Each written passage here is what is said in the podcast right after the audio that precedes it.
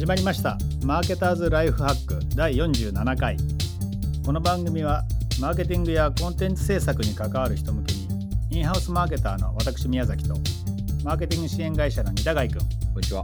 が有用と思ったツールやメソッドを共有していく番組です。というわけで今回は二田貝くんの番です。よろしくお願いします。はい。何でしょうかネタ。今回は、はい。あの Google ショートナーがうん。廃止されちゃったと。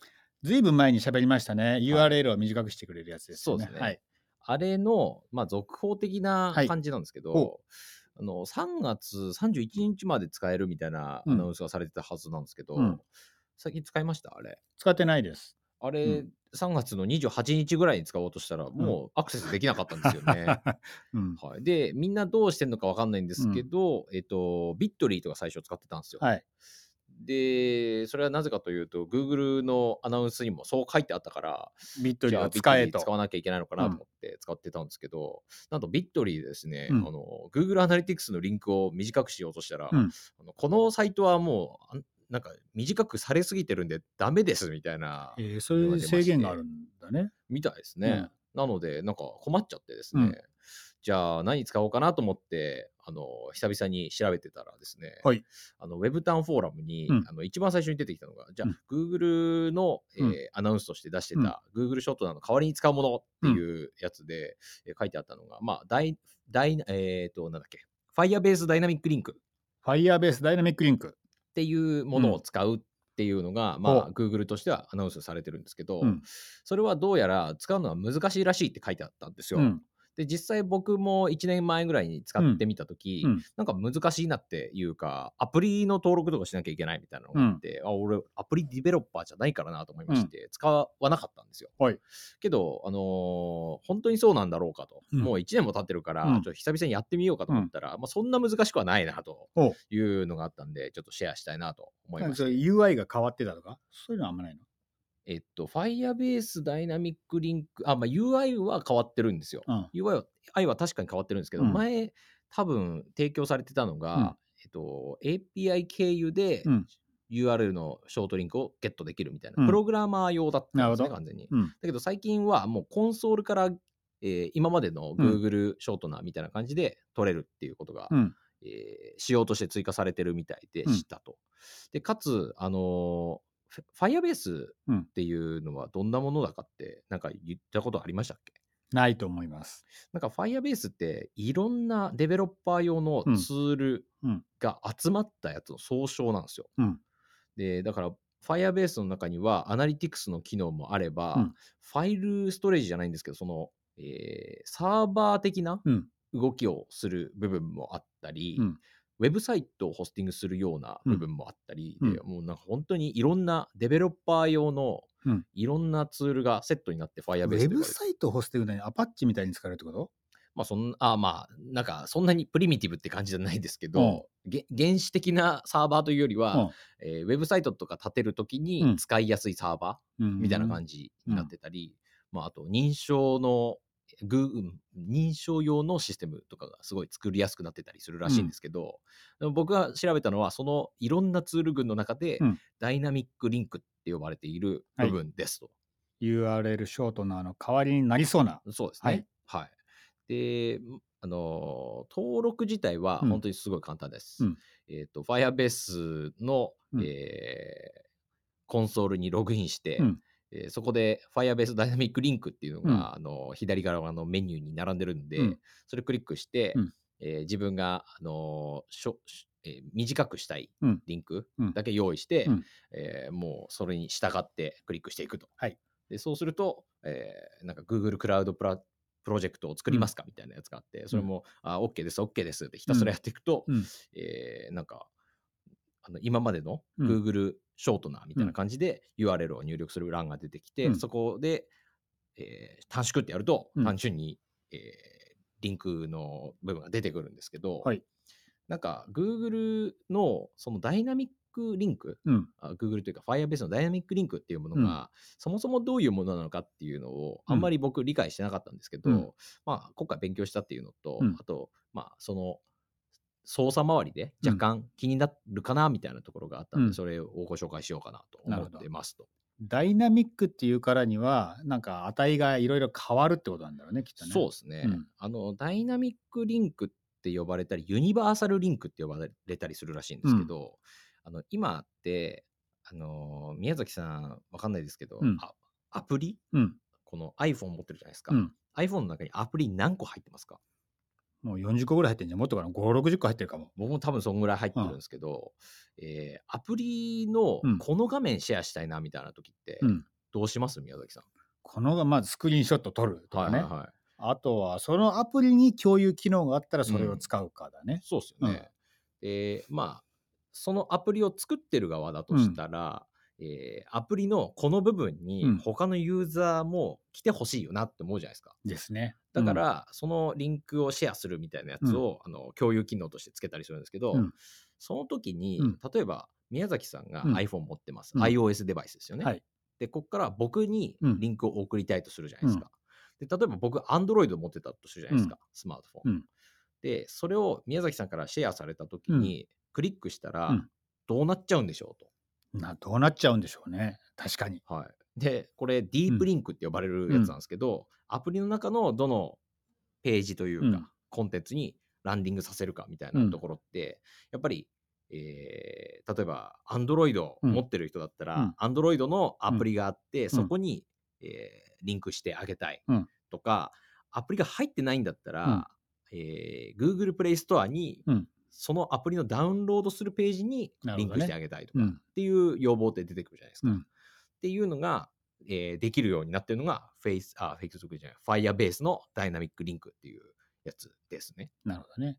本当だ、本当だったらっていうか、えっと、それがなかったら、えっと、プレイストア用のリンクと、はい。アプリの中用のリンクと、はい。iOS の中用のリンクと、はいあるいは Web サービスがあったりしたら、Web サービス用のリンクとか、全部で4つ必要なんだけど、うんそんな4つも用意する必要ないんだよと。そうね1個だけ、それを、あの、その Google の Firebase で作っちゃえば、はい。それが、まあ、だからユニバーサルに働くってことだよね。そうですね。うん。で、なので、ダイナミックに、うん。こう動的に、その人の、えー環境に応じてうん。作ってくれるっていうのが、えーそれなんですけど、うん。あのーただ URL を短くするっていう、うん。えーことだったら、もう、あのそれをあ補って有り余るぐらい、うん。いろんな機能がついてる感じなんですよ。うん。だから、あのー最初、URL を短縮するときに、うん。あのーリンクのドメインとかを選ぶんですけど、多うん。分リンクのドメインぐらいまではみんな、えーこれ何なんだろうなって思わずにうんいけると思うんですよ。うん。えーページドットリンクっていうドメインのうん。サブドメインに自分の名前をつけて、例えばうん。マーケターズライフハックだったら mlh.page.link みたいな感じのドメインうん。を貸してくれるんですね、うん。Google が。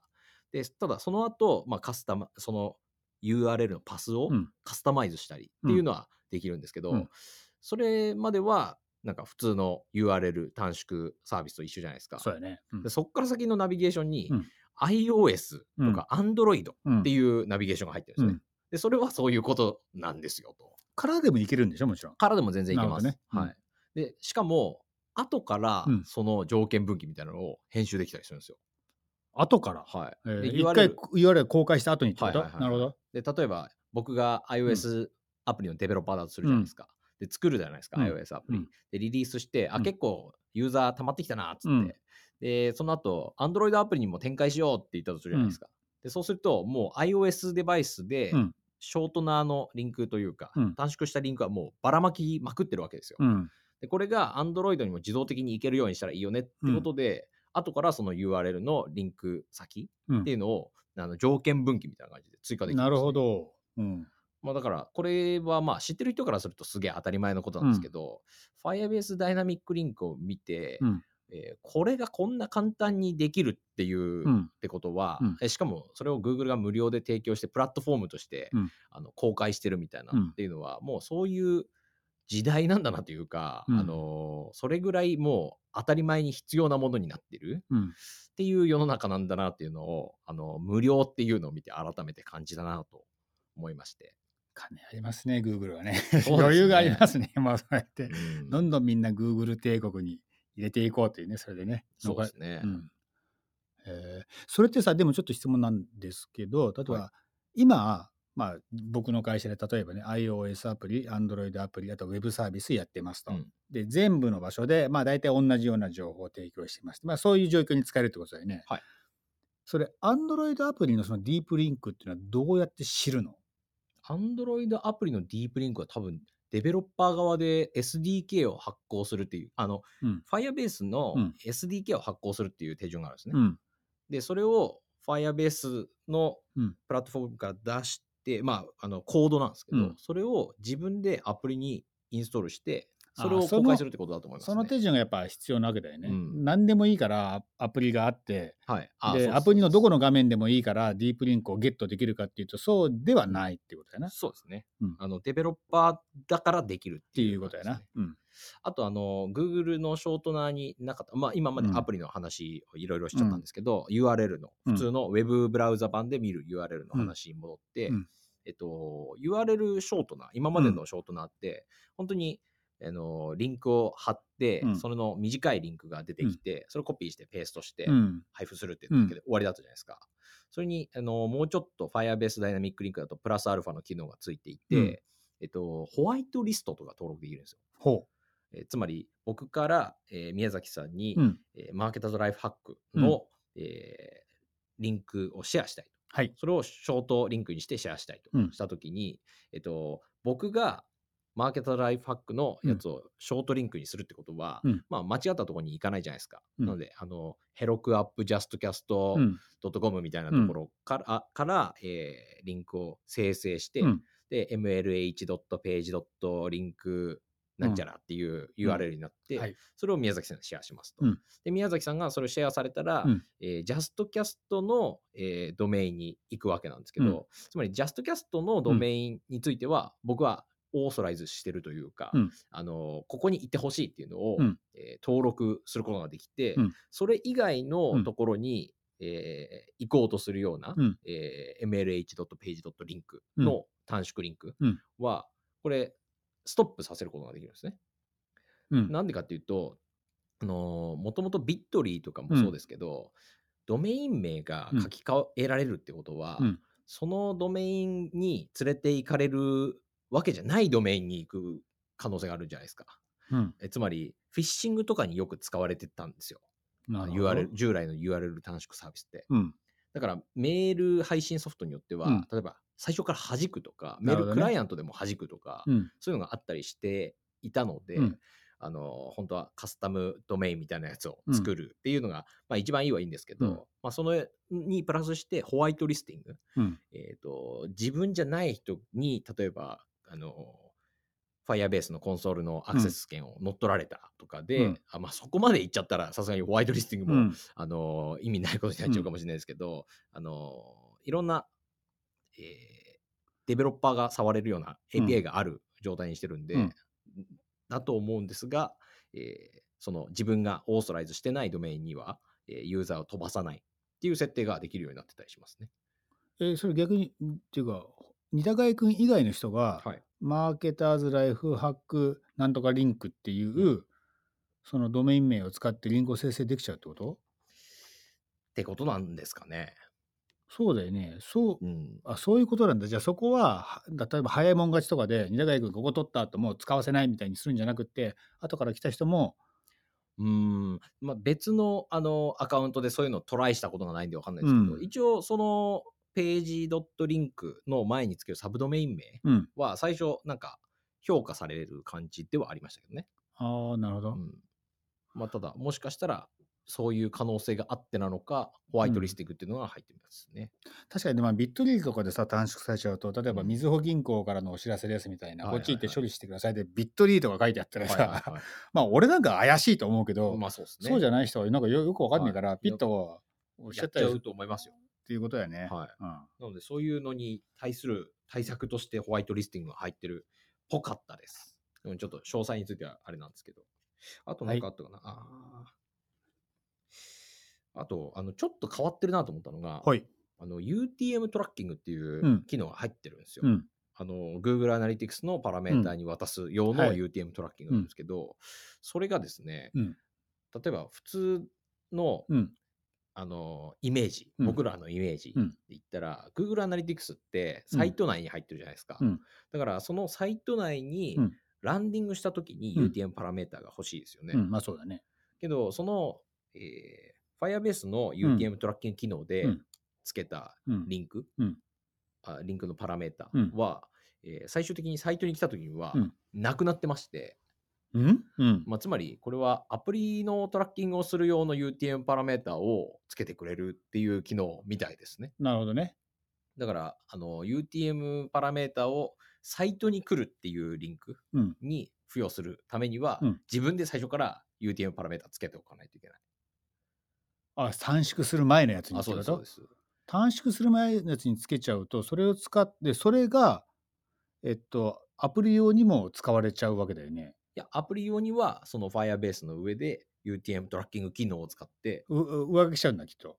あ上書きというか、まあ、そのドメインに行く前のうん。手前のリダイレクトするところでのあ、そうそうか。うん。まあ、つまり iOS に行くんだったら、うんえーこの UTM パラメータを渡すっていうのを、なるほど。えー Firebase 上で設定できるん。ですけど、うん。ウェブサイトに行くやつは最初から。自分でつけるうん。ということですね。になってるみたいで、ちょっと変わってるなと思いましわかりました。た。はい。まあ、Android、iOS、あるいは Web で同じようなサービスを展開している、はいそういう会社に勤めてるマーケターの人には有用なそうですね。ツールっていうことですかね。うん。うんだから、あのテイクアウェイとしては、うん一般的なウェブサイトの運用をするっていう分にもう、んすごく使いやすくなってるって、うんもうなんかこれでいいんじゃないかなって思いますと。で、プラス、えっと、アプリのデベロッパーうんというか、えーアプリでもサービスを提供している人うんにも、あの、すごく使いやすいプランになっているみたいなので、うんそっちも検討してみてもいいのかなと思いましたという感じですね。あとは僕たちのようなポッドキャスターに対しても進めたいですよね。おおなるほど。ポッドキャストアプリの中にディープリンクを貼れるわけでしょ？そうですね。あとは、なんかいろんなポッドキャストサービスって、ウェブ上でも再生ボタンとかついてて、再生できたやつの結構あるじゃないですか。まさに。だから、そんな時には Web へのリンクを普通に貼ればいいわけなんで、そういう人にぴったりかなと。そうですね。でもまあ、ポッドキャスターでそこまで トラッキングしたい人がいるかどうかわかんないんですけど、はいまあ、我々はちょっと挑戦してみますかね。はい、はい。ありました。がとうございます。えー今週もマーケターズライフハックをお聞きいただきありがとうございました。番組へのお便りやレビューをお待ちしております。取り扱ってほしいテーマやツールの情報は、えー、ショーノートにあるフォームからお送りください。または iTunes レビューから番組へのフィードバックを書いてもらえると話の内容も工夫できますのでどしどしお寄せくださいということです。はい、では今回もありがとうございました。ありがとうございました。